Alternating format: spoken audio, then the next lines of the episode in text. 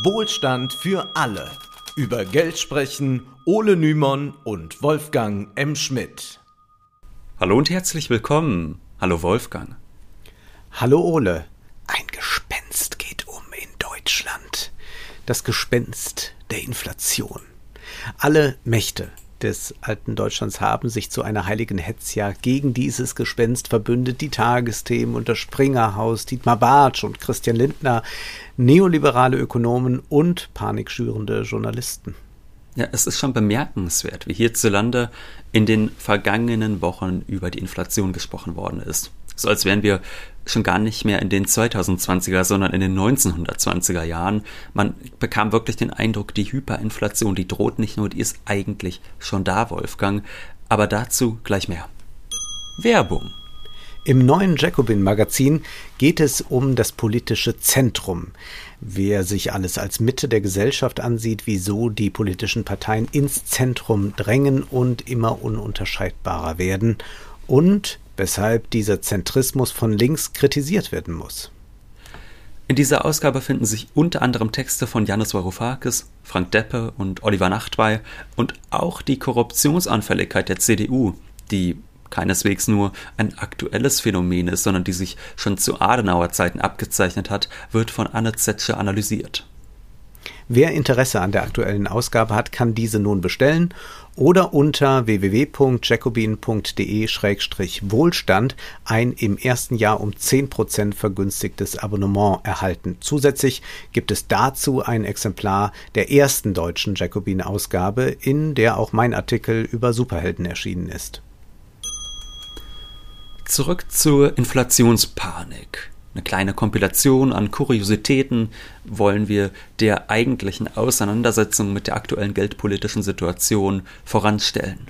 Vor allem bei den Springerblättern, da könnte man den Eindruck gewinnen, vom Hausmeister bis zum Chefredakteur seien alle komplett wahnsinnig geworden. Inflation im Euroraum steigt auf 10 Jahreshoch. Derart alarmistische Überschriften gab es täglich. Dorothea Siems, immerhin Weltchefökonomen und damit sicherlich allerbestens qualifiziert, ließ verlauten, große Angst macht den Bürgern die Inflation. Fast 4% Preisanstieg im Sommer waren erst der Anfang. Anders als die Zentralbanken in Asien und in den USA hält die Europäische Zentralbank unverdrossen an ihrer ultralockeren Geldpolitik fest. Und so geht die Enteignung der Sparer mit Nullzins bei gleichzeitiger Geldentwertung immer weiter. Das ist jetzt übrigens auch eine neue Wendung, die ich noch nicht gehört hatte, Wolfgang. Also man kannte das ja, dass man sagt, Negativzins ist Enteignung, jetzt ist schon eine Nullzins, wo man weder weniger noch mehr bekommt, Enteignung.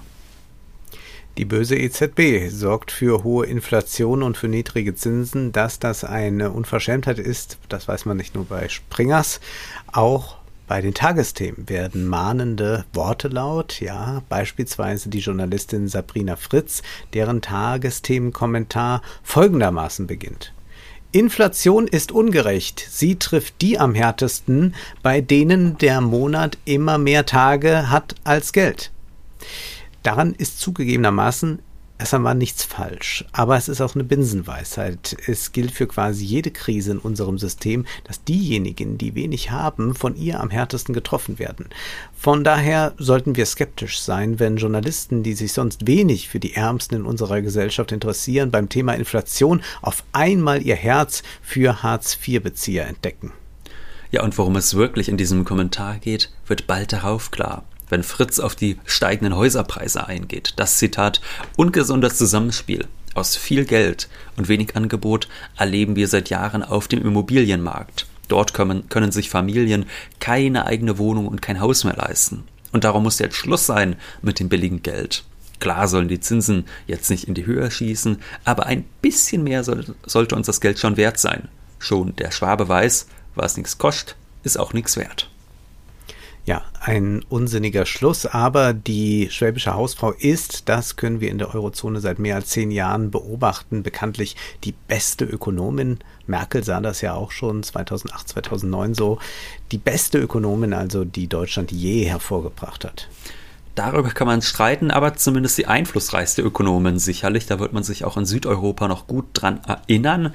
Aber schieben wir das mal beiseite. Was in diesem Kommentar der in einer der wichtigsten deutschen Nachrichtensendungen ausgestrahlt wird, an Unwissenheit und noch dazu vor allem an Widersprüchlichkeit vorgebracht wird, das ist schon Wahnsinn. Also zu Recht wird erst einmal beklagt, dass sich Menschen, immer mehr Menschen und natürlich Familien, das ist natürlich gleich das große moralische Argument, die Familien, die können sich das Wohnen nicht mehr leisten. Und das wird ja auch zu Recht kritisiert. So, dann wird gesagt, das liegt am billigen Geld und damit die Menschen sich wieder Häuser leisten können, müssen die Zinsen angehoben werden das ist ja ein bisschen ulkig, denn wenn man Zinsen anhebt, heißt es das ja, dass Menschen mehr zahlen müssen.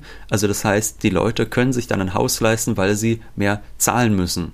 Dass niemandem in Für der den Kredit, ja. ja. Genau, sie müssen dann, äh, haben dann halt einen ziemlich teuren Kredit und jetzt haben sie momentan einen günstigen Kredit. Ja, es ist jetzt äh, wenig von Vorfall, äh, Vorteil, dass dieser günstige Kredit auch ausgenutzt wird von irgendwelchen Immobilienhaien, ist klar.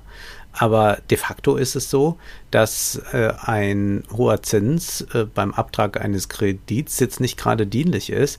Also früher hatten wir ja in so Hochzinszeiten Situationen, da haben Leute dann auf die lange Laufzeit des Kredits äh, gesehen, ihr Haus quasi zweimal bezahlt. Ne? Also einmal die Zinsen, die sie zahlen mussten und dann den, die Kreditsumme an sich. Ja, dass niemandem in der Redaktion dieser unauflösbarer Widerspruch auffällt, dass man auf der einen Seite sagt, die Leute sollen sich endlich das Wohnen wieder leisten können und dann sagt, und deshalb sollen sie mehr Zinsen zahlen, das ist schon so eine Sache für sich. Ja, und auch dieser Satz, äh, was nichts ist, äh, was nichts kostet, ist auch nichts wert, äh, das ist ja einfach eine Nullaussage. Ja. Also damit ist ja einfach gar nichts gesagt. Das ist ja einfach so, ich weiß nicht, wie ich meinen Kommentar enden lassen soll, aber das klingt noch gut und da kann ich auch noch mal alle abholen. Ja, die Schwaben, genau, die sind ja sparsam und das sollten wir auch alle tun. Also fest steht ja, wenn wir in Deutschland nach so einer schwäbischen Moral wirklich wirtschaften würden, auch so privatwirtschaftlich, ja, dann wären wir ja mit unserer Volkswirtschaft in wenigen Jahren am Ende. Also dann wären wir irgendwo wieder im 18. Jahrhundert oder so. Also wir würden ja mit dem modernen Kapitalismus überhaupt nicht mithalten können. Aber vielleicht also gäbe es dann höhere Zinsen, Wolfgang dann gibt es vielleicht höhere Zinsen und dann würde jeder sagen, ich habe noch nie Schulden gemacht in meinem Unternehmen oder so und dabei weiß man, das kann mitunter wirtschaftlich sehr klug sein, auch mal Schulden zu machen und zu investieren und nicht nur die Mark auszugeben, die man in der Hand hat, so wie das die schwäbische Hausfrau tut. Also ich sag mal, ein modernes Wirtschaften ist einfach damit nicht mehr möglich. Also das kann man jetzt wollen, dann müssen wir halt äh, schauen, dass wir uns dann loslösen aus den internationalen Märkten und so. Das äh, wird sehr schwierig, aber gut, ich bin bin gespannt, wie das dann aussieht. Ich frage mich ja schon lange, ob man nicht als Kanzlerkandidat, also so als rechter Kanzlerkandidat einfach sagen müsste, äh, wir gehen raus aus dem Euro und ich führe wieder äh, 10% Zinsen ein. Ich glaube, damit ja. könnte man eventuell auch die Wahl gewinnen. Das wäre dann katastrophal, weil dieses ganze Exportmodell nicht mehr funktionieren würde und würde Deutschland jetzt wahrscheinlich nicht äh, ins 18. Jahrhundert zurückwerfen, wie du sagtest, aber zumindest wäre es auf jeden Fall ein großer ökonomischer Rückschlag für dieses deutsche Exportmodell. Äh, aber ich glaube, das könnte trotzdem genug Leute geben, die dann sagen, ach toll, endlich wieder meine Zinsen weg von der EZB und den bösen Niedrigzinsen und das machen wir jetzt. Ja. Wir kommen auf den Beitrag nochmal zu sprechen. Dieses kurze Kuriositätenkabinett sollte zuallererst mal dazu dienen, die absurde tagespolitische Berichterstattung zu Inflation und Geldpolitik zu illustrieren. Denn auch wenn die Meldungen der deutschen Presse sehr alarmistisch sind, Stichwort 10 Jahreshoch, ist die Realität doch deutlich komplexer. Wenn es zum Beispiel heißt, dass die Inflation auf 4% ansteigt, dann klingt das erst einmal, zumindest für die, die wissen, was das sonstige Inflationsziel ist, dramatisch, denn die EZB hat ja ein Inflationsziel von 2%. In Folge 40 hatten wir schon mal die Ziele und Mittel der EZB etwas genauer erläutert. Vieles von dem, was wir dort erklärt haben, ist nun für diese Folge vorausgesetzt, wenngleich es eine kleine Veränderung gegeben hat, die doch äh, nennenswert ist. Und zwar äh, zuvor hieß es, die EZB hat ein Inflationsziel von knapp unter 2% und jetzt vor einigen Wochen hat sie dann gesagt, nein, unser neues Inflationsziel lautet genau 2%. Und da ging es einfach, es hat man aus einer äh, taktischen Überlegung heraus gemacht, weil dann nämlich lange äh, gedacht worden ist, dass unter 2% zu bleiben nicht schlimm ist, aber darüber hinaus zu gehen schlecht sei. Und die EZB will jetzt damit sagen, nein, sowohl deutlich unter als auch deutlich über 2% wollen wir nicht sein und deshalb diese Erhöhung auf exakt 2%. Mit 4% liegt die Inflation also doppelt so hoch wie gewünscht, was erst einmal erschreckend klingt, aber es ist wichtig zu verstehen, worauf sich diese 4% Erhöhung im Verbraucherpreisniveau eigentlich beziehen. Denn 4% Inflation bedeuten ja nun nicht, dass meinetwegen in den letzten drei Tagen die Preise um 4% gestiegen sind. Das wäre in der Tat erschreckend, sondern diese 4% Inflation beziehen sich auf den Vorjahresmonat. Also ein bestimmter Korb an Waren und Dienstleistungen, die von besonderer Bedeutung für die tägliche Bedarfsdeckung sind. Dieser Korb ist heute 4% teurer als noch vor einem Jahr.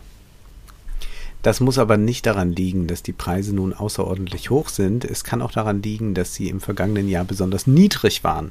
Vor einem Jahr war die Umsatzsteuer noch um zwei beziehungsweise drei Prozent abgesenkt. Allein dadurch war das generelle Preisniveau niedriger als in diesem Jahr wo wir es ja wieder erhöht haben. Ne? Und auch gab es im vergangenen Jahr in Deutschland teilweise Deflation, also eine negative Inflationsrate. 4% Inflation im Vergleich zum Vorjahresmonat sind daher alles andere als dramatisch, wie der Ökonom Florian Kern kürzlich in einem sehr lesenswerten Interview mit dem Freitag betont hat. Da sagte er, bei den 3,8 Prozent im Juli 2021 handelt es sich um einen Basiseffekt. Die Inflation wird ja immer im Vergleich zum selben Monat des Vorjahres angegeben. Nun war erstens im Juli 2020 die Inflation negativ, zweitens wurde damals die Mehrwertsteuer abgesenkt, die inzwischen wieder erhöht wurde und drittens haben sich die Energiepreise, die wegen Corona im Keller waren, wieder erholt. Wenn wir den Juli 2021 mit dem Juli 2019 vergleichen, dann haben wir im Schnitt pro Jahr eine Inflationsrate von 1,8 Prozent. Da sieht man sehr schön, das Corona-Jahr als Vergleichswert zu nehmen, ist aus vielen Gründen wenig sinnvoll. Die Preise für so einige Produkte, denken wir zum Beispiel auch an den Ölmarkt, die waren ja unkonventionellen Schwankungen unterworfen und nun, da sich die globale Wirtschaft wieder etwas beruhigt hat, hat sich da auch einiges wieder normalisiert. Und ein Vergleich mit dem vergangenen Jahr ist alleine deshalb wenig erkenntnisfördernd. Der von Kern vorgebrachte Zwei-Jahres-Vergleich zeigt dann auch, bei durchschnittlich 1,8% Inflation pro Jahr ist erstens kein Grund zur Panik gegeben und zweitens sind selbst diese 1,8% streng genommen unter dem Ziel der EZB. Ja, wir kennen nun schon einige Gründe, wieso die Inflation zugelegt hat, wie der Anstieg der Umsatzsteuer, Normalisierung der Energiepreise, es gibt natürlich auch so etwas wie einen nachholenden Konsum, dass also Geld gespart wurde, das jetzt vermehrt ausgegeben wird. Gerade in der Tourismusbranche waren die Preise am Boden, beziehungsweise da war überhaupt nichts. Und jetzt äh, drängen viele gerade äh, darauf, im Inland Ferien zu machen. Also auch da steigen dann die Preise. Wir sind ja auch eine Rentnerrepublik, das heißt, da sind auch einfach Leute, die haben ihre Renten bekommen. Da war nichts mit Kurzarbeitergeld oder irgendwelchen Einschränkungen und die hatten die Möglichkeiten dann nicht, das auszugeben in Cafés oder sonst was und die machen das jetzt aber wieder. Also das hat natürlich auch einen Effekt, aber dazu kommen auch dann Preiserhöhungen, die ganz andere Ursachen haben, etwa knappe Rohstoffe, verstopfte Lieferketten. Also so gingen ja auch die Zero-Covid-Strategien mancher Länder überhaupt nicht auf und neue Lockdowns behindern jetzt gerade wieder Produktion und Auslieferung. Zudem haben Naturkatastrophen wie Fluten und Waldbrände für Materialknappheit gesorgt. All diese Informationen, welche plausiblen Erklärungen es für die Preisanstiege in einigen Bereichen der Wirtschaft gibt, sind frei verfügbar und dennoch werden viele Journalisten und auch Politiker nicht müde, die Schuld für die erhöhte Inflation der Staatsverschuldung oder der EZB zuzuschieben. Beispielsweise Christian Lindner, der kürzlich bei Maybrit Illner zu berichten wusste, wir haben Inflation, sicher auch wegen der enormen Verschuldung in Europa. Ja, da deutet zwar wenig drauf hin, aber behaupten kann man es ja dennoch. Ja, ich meine, ganz ehrlich, also man kann ja diese Verteil äh, Verschuldungspolitik der europäischen Staaten oder auch die Politik des billigen Geldes von der EZB, die kann man gerne kritisieren, aber dann sollte man schon mal auch erklären können, wie denn eigentlich der Transmissionsmechanismus aussieht, über den die EZB angeblich für Inflation sorgt. Also da hätte ich eigentlich mal wirklich gerne, dass Maybrit Illner dann mal so ein Christian Lindner nachfragt, wie genau denn die Staatsverschuldung angeblich für die Inflation gesorgt hat. Das wäre sicherlich sehr amüsant, sich das mal genauer erklären zu lassen. Dafür Und, müsste die Moderatorin es aber auch selbst wissen, ne? Ja, das ist ein anderes Thema. Ob äh, jedenfalls so eine Verschuldung in der Realwirtschaft oder auch neu produziertes Geld in der Realwirtschaft inflationäre Auswirkungen hat, das steht auf einem ganz anderen Blatt. Und auch das hat Florian Kern in seinem bereits zitierten Interview wunderbar zusammengefasst und von daher erlaube ich mir das auch nochmal zu zitieren. Wir müssen da verschiedene Geldmengen unterscheiden. Nehmen wir die Geldmenge M3, die aus Bargeld, Krediten und Kundengeldern bei Banken besteht. Die ist nicht stark gestiegen. Was aber viele Leute dazu veranlasst, vor einem Anstieg der Inflation zu warnen, ist die Ausweitung der Geldbasis, also des Zentralbankgeldes, das direkt durch die Zentralbank geschaffen wird. Früher, und das steht so auch noch in alten Lehrbüchern, sprach man von einem Geldmengenmultiplikator. Wenn die Zentralbank Geld ins System gibt, dann fließt dieses, nochmal multipliziert um den Geldmengenmultiplikator, als Kredit der Geschäftsbanken in die Welt hinaus. Das ist ein griffiges Konzept, aber es trifft nicht auf die Realität zu. Keineswegs ist es so, dass die Schaffung neuen Zentralbankgeldes direkt zu höherer Inflation führt, wie wir bereits in Episode 48 erklärt haben. Das Geld muss auch in der Realwirtschaft ankommen, vor allem bei den arbeitenden Menschen in Form von Löhnen, damit es inflationär wirken kann. Das hat es ja auch in der Geschichte gegeben, ne? dass es immer höhere Löhne gab und ja. äh, die Preise stiegen. Also das kann man jetzt auch äh, sehr gut nochmal äh, nachlesen. Da wird das ein bisschen geschildert bei äh, Grace Blakely, die über Großbritannien das äh, beschreibt, dann für die 70er Jahre. Und dass die Inflationsziele der EZB in den letzten Jahren unterschritten worden sind, liegt auch daran, dass die Lohnentwicklung nicht mit der Entwicklung der Produktivität mitgehalten hatte. Also das heißt, wegen der niedrigen Löhne war auch die Inflation so niedrig. Äh, diejenigen Journalisten, die nun vor der großen Inflation waren, die berufen sich ja gerne auf die sogenannten kleinen Leute.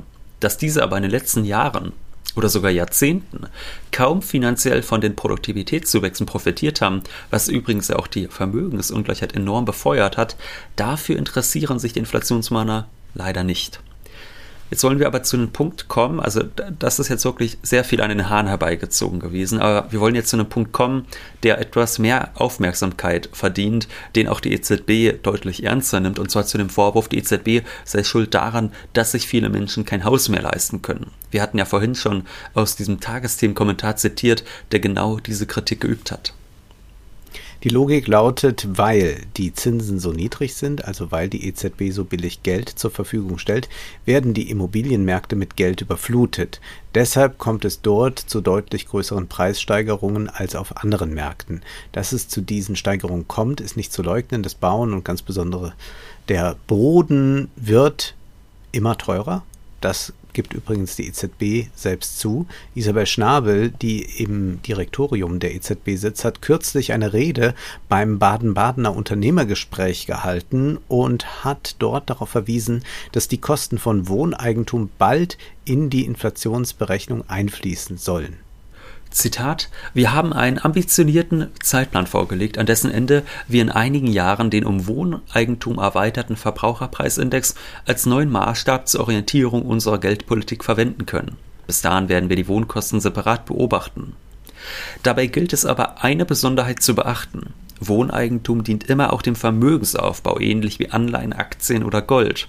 Da Zentralbanken weltweit ihre Geldpolitik aber grundsätzlich an den Verbraucherpreisen ausrichten, bleiben Investitionen in Vermögenswerte bei der Inflationsberechnung unberücksichtigt. In der Praxis lassen sich Vermögens- und Verbraucherpreise für Wohnimmobilien aber nur schwer voneinander trennen.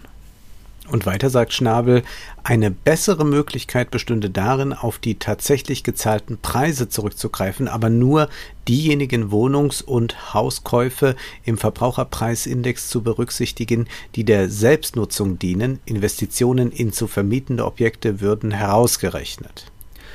Die EZB gibt also selbst zu, dass die steigenden Preise beim Erwerb von selbstgenutzten Immobilien in den Verbraucherpreisindex einfließen sollen. Da bleibt nur die Frage bestehen, inwiefern der DZB wirklich dafür sorgen kann, beziehungsweise inwiefern sie überhaupt daran schuld ist, dass das Wohnen immer teurer wird. Also wie groß ist da der Einfluss des billigen Geldes wirklich? Ist das so schlimm, wie die Tagesthemenkommentatorin sagt? Das wäre die eine Frage. Und die andere Frage lautet natürlich, was soll denn die EZB jetzt dafür tun, dass sich mehr Menschen ein Eigenheim leisten können? Denn der Vorwurf lautet ja, die Zinsen sind niedrig, also investieren viele Menschen in Aktien und Immobilien, weil das Geld auf dem Konto weniger wert wird. Hm. Und das kurbelt dann die Vermögenswerte an und dadurch wird der Wohnraum immer teurer. Hm. Manche Beobachter, etwa die vorhin zitierte Tagesthemenkommentatoren, wollen, dass die EZB die Zinsen anhebt, damit nicht mehr so viel Geld in die Immobilienmärkte fließt und dort die Preise aufbläht. Es gibt dabei nur zwei Probleme. Erstens, wenn die EZB die Zinsen tatsächlich anhebt, dann mag das die Vermögenspreisinflation ein wenig dämpfen. Gleichzeitig macht aber auch die Zinserhöhung den Hauskauf teurer. Und zweitens, eine nennenswerte Zinserhöhung in Zeiten geringen Wachstums könnte zu vielen Unternehmenspleiten führen. Also Menschen, die gerade in der Krise ihren Job verloren haben, die können ja erst recht keinen Kredit mit Zinsen bedienen. Ja, und nicht nur Unternehmen, die jetzt äh, sich gerade gegründet haben oder so, sondern es ist ja für Unternehmen auch, die investieren wollen und vielleicht gerade investieren wollen für eine grüne Transformation, ganz äh, günstig, wenn ja. die Zinsen äh, niedrig sind, denn dann können sie das machen, ohne äh, noch dieses Risiko einzugehen, okay, wir haben da noch so eine unglaubliche Zinslast. Also man hat dann äh, doch nochmal größere Hemmungen. Also das ist auch interessant, äh, dass ja gerade so jemand äh, wie Christian Lindner immer sagt, ja, wir müssen die Wirtschaft entfesseln und deswegen müssen wir die Steuern für Unternehmen senken und dann werden die investieren. Und jetzt schafft man durch diese niedrigen Zinsen den Unternehmen eigentlich eine gute Möglichkeit, um zu investieren, weil die Kredite billig sind. Aber das erkennt Christian Lindner dann in seiner Beschränktheit wieder nicht als eine Möglichkeit für Unternehmen. Also man könnte das ja äh, wirklich mit so einer FDP-Liberalität, auch wenn man möchte, legitimieren. Aber naja, wir wollen jetzt aber auch nicht der FDP äh, Hilfestellung geben, wie sie vielleicht klüger, klüger über Ökonomie reden soll. Denn naja, wir wollen ja überhaupt nicht, dass die, äh, die FDP noch viel zu sagen hat. Die EZB steckt also in einem Dilemma. Sie kann alleine nicht handeln, dazu braucht sie auch die Unterstützung der europäischen Staaten. Dass es beispielsweise zu viel Geld gibt, da es auf der Suche nach Wachstum in die Immobilienmärkte fließt und dort die Preise ankurbelt, liegt auch an einer immer größeren Einkommens- und Vermögensungleich, die in den vergangenen Jahrzehnten durch die steuerliche Bevorteilung von Reichen und Unternehmen Unternehmen befördert wurde.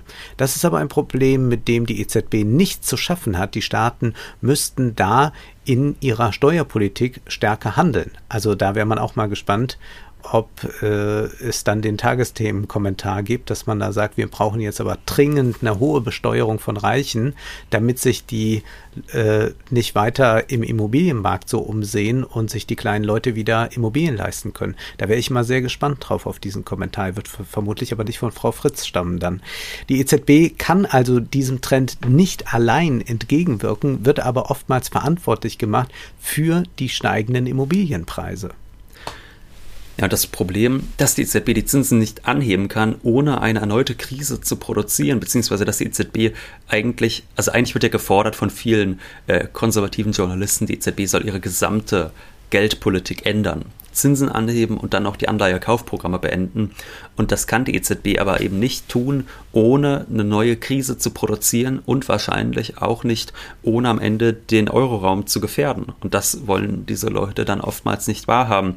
Und Isabel Schnabel hat das folgendermaßen formuliert. Zusammengenommen wollen wir also angesichts der Erfahrung einer dauerhaft zu niedrigen Inflation vor allem eines verhindern, eine verfrühte Straffung der Geldpolitik.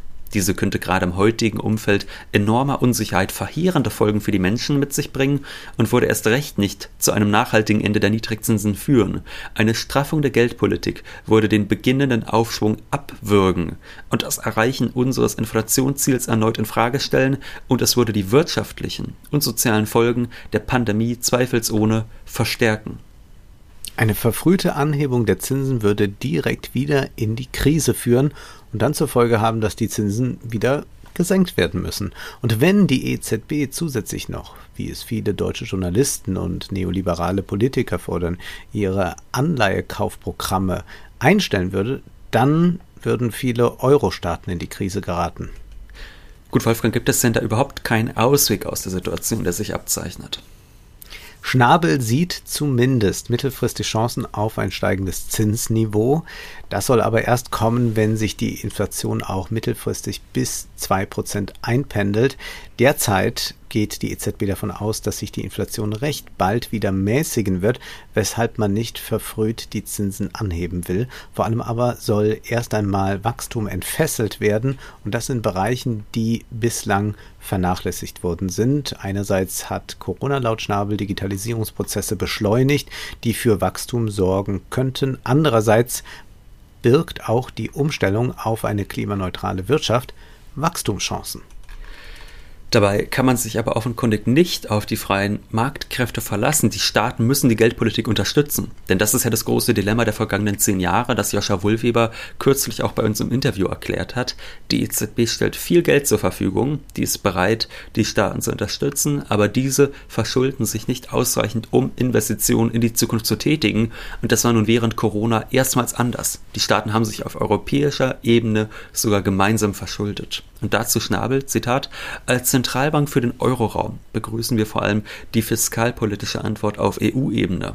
Zum ersten Mal seit dem Ausbruch der globalen Finanzkrise 2008 werden unsere geldpolitischen Maßnahmen angemessen von der Fiskalpolitik auf europäischer Ebene unterstützt. Dabei geht es nicht allein um die Abmilderung der wirtschaftlichen und sozialen Folgen der Krise. Es geht vor allem darum, das Wachstumspotenzial der Länder des Euroraums nachhaltig durch Investitionen in grüne und digitale Technologien zu stärken also denjenigen Kräften entgegenzuwirken, die in den vergangenen Jahrzehnten zum spürbaren Rückgang der Zinsen geführt haben.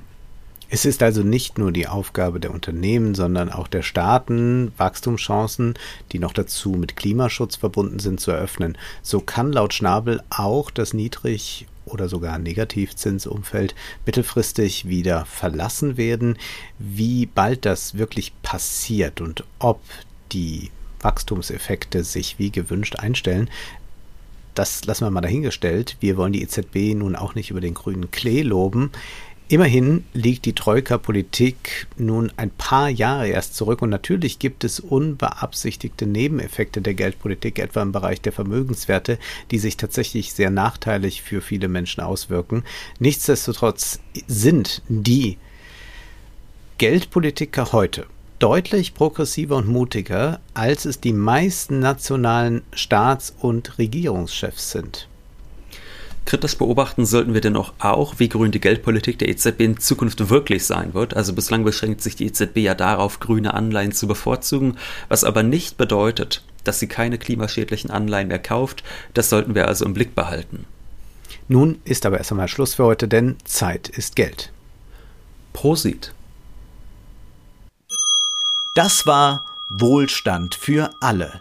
Ihr könnt uns finanziell unterstützen über paypal.me-ole und Wolfgang oder über die in der Beschreibung angegebene Bankverbindung. Herzlichen Dank.